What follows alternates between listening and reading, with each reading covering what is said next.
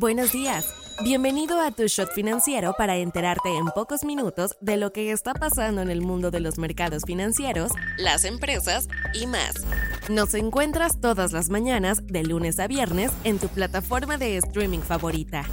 Esto es Tu Shot Financiero, un podcast de Business Drive traído a ti por Inventa. Hoy es martes 16 de enero y estas son las noticias del día.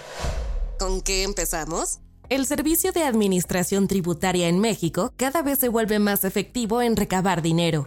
Tan solo veamos los números que consiguió durante el año pasado. En total, la recaudación de impuestos por parte del SAT fue de 4.51 billones de pesos, un crecimiento anual del 12.3%, la mayor recaudación de los cinco años de la actual administración. Si vemos cómo empezó en 2018, cuando se recaudaron 3.06 billones de pesos, en total mejoró sus datos en casi 50%. El SAT se lo agradece al llamado Plan Maestro de Fiscalización y Recaudación que se lanzó a partir del 2019. Con todo y aumento, México sigue siendo el país latinoamericano cuya recaudación fiscal representa la menor parte de su Producto Interno Bruto, con apenas el 16.9%. El promedio de la región es del 22%. El SAT, como quiera, se quedó por debajo de sus estimaciones para el año, pues buscaba embolsarse 4.94 billones de pesos, 8.6% más que lo que terminó juntando.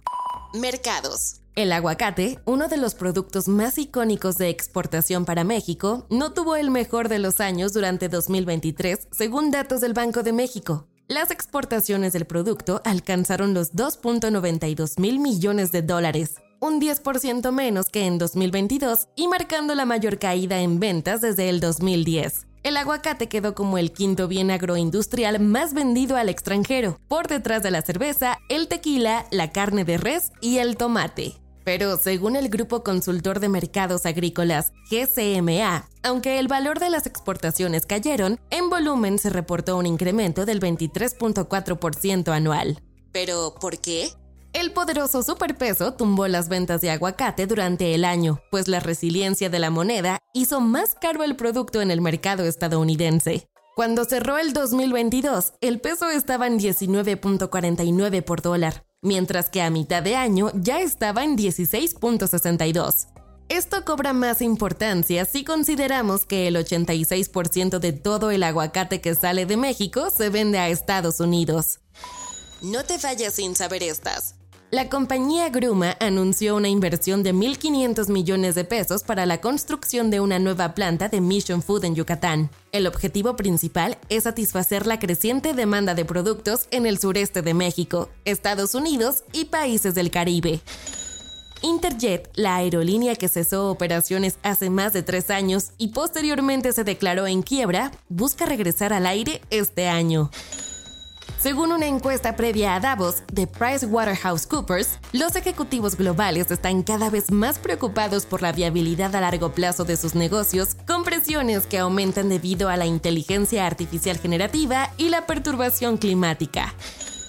Según un informe de la organización benéfica Oxfam, los cinco hombres más ricos del mundo duplicaron más del doble su fortuna desde 2020. La riqueza combinada de estos individuos pasó de 405 mil millones de dólares en 2020 a 869 mil millones el año pasado.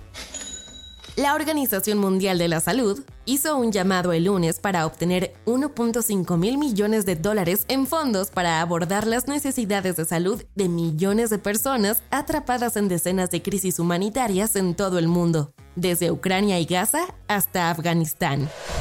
Soy Daniela Anguiano y esto fue Tu Shot Financiero. Nos escuchamos mañana. Tu Shot Financiero es una producción de Business Drive. El guion está a cargo de Andrea Sierra y la producción es de Daniel Bri López.